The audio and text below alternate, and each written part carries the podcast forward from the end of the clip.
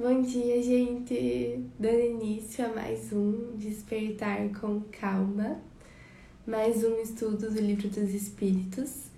E hoje a gente vai continuar falando sobre a infância na visão espírita. Então, antes de iniciar o estudo de hoje, eu convido vocês a fecharem os olhos, respirarem profundamente para que a gente possa se conectar com o momento presente. E aqui agora eu agradeço pela oportunidade de estarmos reunidos novamente, por mais um dia de vida. E eu agradeço por eu estar aqui como um canal para levar uma mensagem. Então eu peço para que os nossos guias espirituais, nossos espíritos amigos possam estar com a gente nesse momento, nos intuindo pelas melhores reflexões e peço para que a gente possa emanar essa luz para todo o universo, para todos aqueles que precisam dela. Que assim seja. Então, gente, bom dia! Ontem a gente começou a falar sobre a infância na visão espírita a gente foi até a questão 384 juntos, então a gente dá seguimento pela questão 385, em que Kardec questiona os espíritos. De onde provém a mudança que se opera no caráter?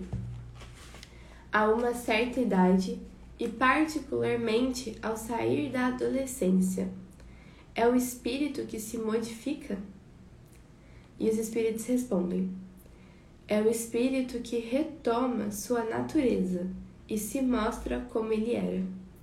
Não conheceis os segredos que escondem as crianças em sua inocência. Não sabeis o que são, o que foram e o que serão. E todavia as amais, as quereis bem, como se fossem uma parte de vós mesmos. A tal ponto que o amor de uma mãe por seus filhos é considerado o maior amor que um ser pode ter por um outro ser. De onde vem essa doce afeição, essa terna benevolência que mesmo os estranhos experimentam para com uma criança? Vós sabeis? Não, é que vou explicar.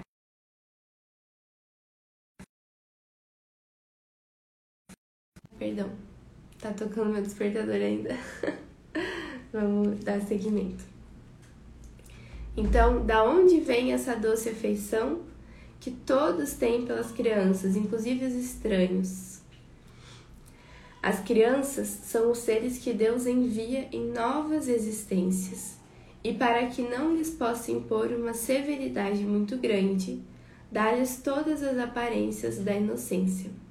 Mesmo para uma criança naturalmente má, cobrem-se-lhe as faltas com a não consciência de seus atos. Essa inocência não é uma superioridade real sobre o que eram antes, não. É a imagem do que elas deveriam ser. E, se não o são, é sobre elas somente que recai o castigo. Mas não é somente por elas que Deus lhes dá esse aspecto. É também e sobretudo por seus pais, de cujo amor sua fraqueza necessita.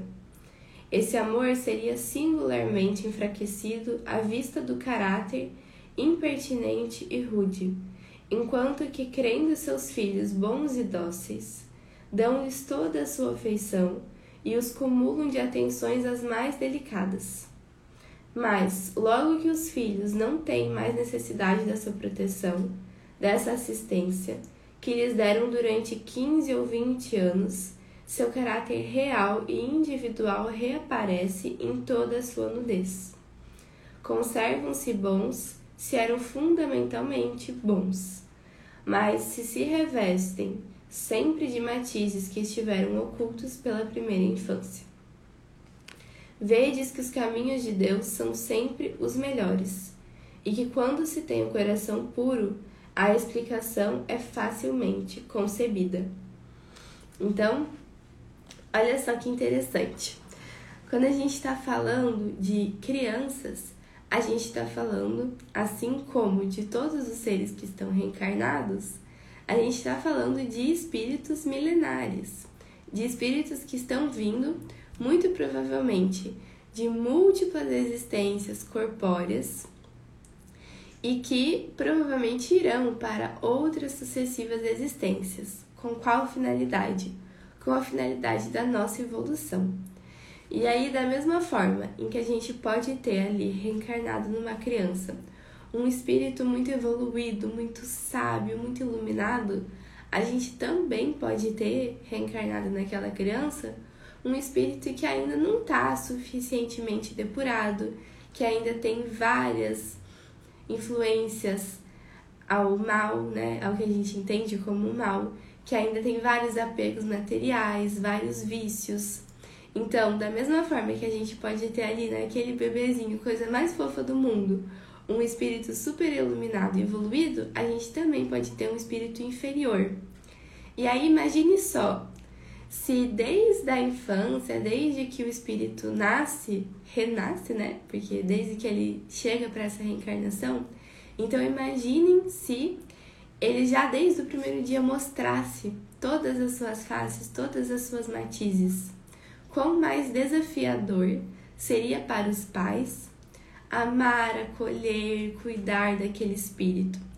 Então, quando a gente está falando dessa face inocente, dessa face que necessita de cuidado das crianças, a gente está falando de algo que advém da sabedoria divina, que Deus deu, entregou essa face de inocência, de benevolência a todas as crianças para que todas elas possuíssem novamente a chance de estar em uma reencarnação, muito abertos a novas impressões, a novas influências, porque, como a gente viu ontem, esse período da infância é o período em que o espírito mais está aberto para impressões e para mudanças que vêm de fora. Então, é o momento em que o espírito mais está aberto e é o momento em que ele está transmitindo Inocência é o momento em que ele está transmitindo pureza, é o momento em que ele está transmitindo espontaneidade, e isso faz com que mais e mais pessoas queiram se aproximar das crianças e se sintam bem perto das crianças e queiram acolhê-las, cuidá-las, e é exatamente que todos precisamos, né? Quando a gente para para pensar no nosso processo evolutivo, no nosso processo reencarnatório, é muito mais fácil aprender realmente, não só por nós estarmos mais abertos no estado da infância, mas também porque é onde as pessoas nos explicam tudo com calma, é onde as pessoas compreendem e não julgam os nossos erros. Então, veja só, esse período da infância é um espírito muito maravilhoso. É uma oportunidade maravilhosa que todos nós recebemos no início da nossa vida de sermos amados independente de qualquer coisa. E é muito lindo isso. Então, esse momento da infância é um momento super precioso, e aí a gente vê que os espíritos nos colocam aqui que não é somente pelas crianças que Deus propõe isso, né? Mas também, sobretudo, pelos pais. E aí, quando a gente está estudando várias obras mediúnicas, a gente vê Quantos espíritos que possuem conflitos de vidas passadas reencarnam como pais e filhos? E aí imagina só, se desde a primeira infância, desde o nascimento, o espírito já manifestasse todas as suas ideações, tudo aquilo que ele traz de outras vidas. Quão mais difícil seria para esses dois espíritos conviverem, aprenderem a se amar, se perdoarem, seria extremamente difícil. Agora, quando a gente está falando de um ser que exala bondade, que exala inocência, que é fofinho, que precisa de cuidado, é muito mais fácil para que o pai desenvolva esse amor incondicional pelo filho. E o amor vai nos levar automaticamente ao perdão. Então, é muito lindo a gente começa a observar essa construção que Deus criou das relações familiares, do estado de infância, para construir uma relação mais harmônica entre os espíritos. Então é justamente por isso a necessidade desse período. E aí a gente volta para aquilo que a gente estava falando ontem sobre a... Gente, perdão. não sei o que tá acontecendo hoje aqui, tá tendo várias influências no vídeo, mas já voltamos. Enfim, aí a gente volta para essa questão da responsabilidade dos pais nesse processo da infância. Por quê? Porque essa é uma oportunidade que a gente não pode perder de influenciar positivamente aquele espírito, de dar os melhores exemplos possíveis, porque esse é o momento em que o espírito mais está aberto à influência externa e especialmente à influência dos pais ou daqueles que estão nesse papel de pais, né? Aqui eu tô falando, me referindo a pais, mas entendo que eu tô querendo dizer os pais de coração. Então, não necessariamente o pai de sangue, mas sim aqueles pais que educam, que ensinam. Então, pode ser os avós, podem ser os tios, podem ser os pais adotivos. E aí, quando a gente está falando nessa questão da responsabilidade com as crianças, de dar bons exemplos, a gente está falando também de todos que convivem com elas. Então, irmãos, professores, todos têm uma responsabilidade enorme, porque nesse momento a gente pode, de fato, tá mudando a humanidade. Então, olha quando a gente está falando de um adulto. Quão difícil é iniciar uma conversa com algum assunto que vocês têm opiniões divergentes, cada um já tem a sua opinião formada, ninguém está muito aberto a novas influências. E agora, quando a gente está falando de uma criança, a gente está falando da a gente está falando daquele ser que está totalmente aberto e disponível para receber todas as influências. E ele está aberto para te ouvir, então ele está aberto para olhar com uma outra visão de mundo. E aí é por isso que esse momento é tão importante. E aí o que, que a gente vê? Que quando a gente vai chegando ali nos 15, 20 anos, quando vai cessando esse período da adolescência, aí sim o espírito ele vai com mais força mostrando a sua verdadeira identidade espiritual e ele vai mostrando toda a bagagem que ele trouxe de existências anteriores. Mas já um pouco modificado por toda essa influência que ele recebeu durante a sua infância. Então, esses anos são importantíssimos. E aí, continuando essa resposta, os espíritos colocam: com efeito, imaginai que o espírito das crianças que nascem entre vós pode vir de um mundo onde tomou hábitos muito diferentes como querereis que permanecesse em vosso meio esse novo ser, que vem com paixões diferentes das que possuís, com inclinações e gostos inteiramente opostos aos vossos? Como querereis que ele se incorporasse em vossas fileiras de outra forma que aquela que Deus quis, quer dizer, pela peneira da infância? Aí se confundem todos os pensamentos, todos os caracteres, todas as variedades de seres engendrados por essa multidão de mundos nos quais crescem as criaturas. Vós mesmos, morrendo, encontrai-vos-eis em uma espécie de infância entre vossos irmãos, e na vossa nova existência não terrestre, ignorais os hábitos, os costumes, as relações desse novo mundo para vós manejareis com dificuldade uma língua que não estáis habituados a falar, língua mais viva do que é hoje o vosso pensamento. Então, além de toda essa questão dos conflitos, da abertura para novos aprendizados, a gente tem isso. Existem seres que estão reencarnando aqui no planeta Terra que estão vindo dos mais diferentes lugares do universo dos mais diferentes mundos, das mais diferentes regiões do mundo espiritual. Então, a gente precisa desse período de adaptação para que o espírito compreenda os novos costumes do meio em que ele está inserido, para que ele aprenda a nova língua. Então, esse momento também é super importante para a ambientação desse espírito no plano em que ele vai viver essa sua existência.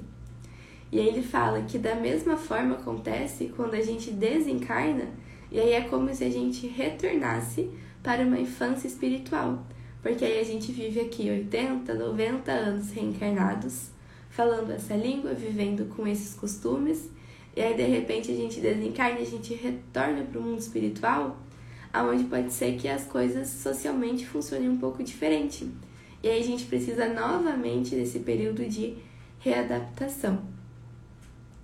E por fim, os espíritos concluem a resposta falando o seguinte: A infância tem ainda uma outra utilidade. Os espíritos não entram na vida corporal senão para se aperfeiçoar, se melhorar.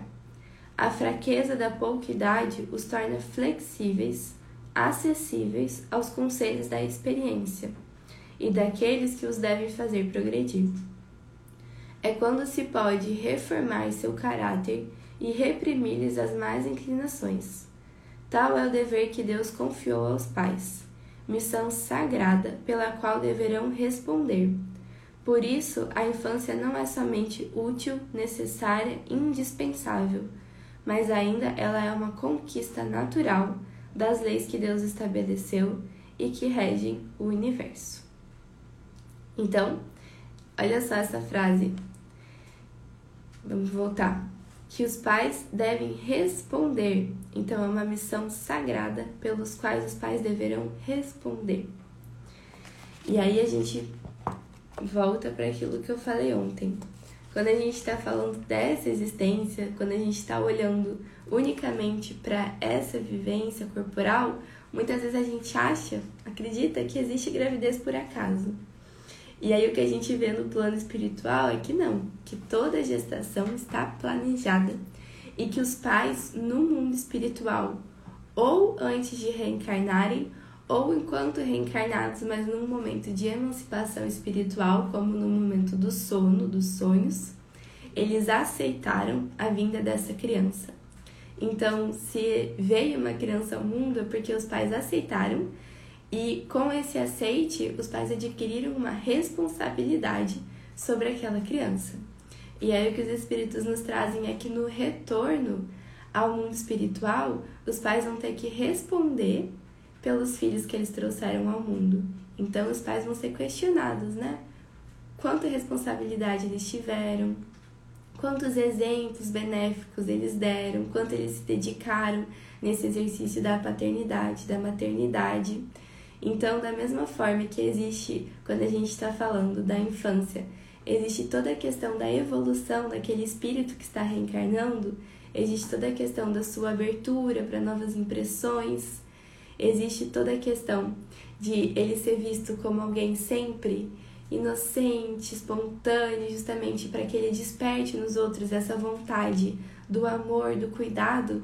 A gente também está falando da enorme responsabilidade dos pais nesse processo e a gente também está falando do processo evolutivo dos pais, porque há muito que aprender com esse processo de paternidade, de maternidade.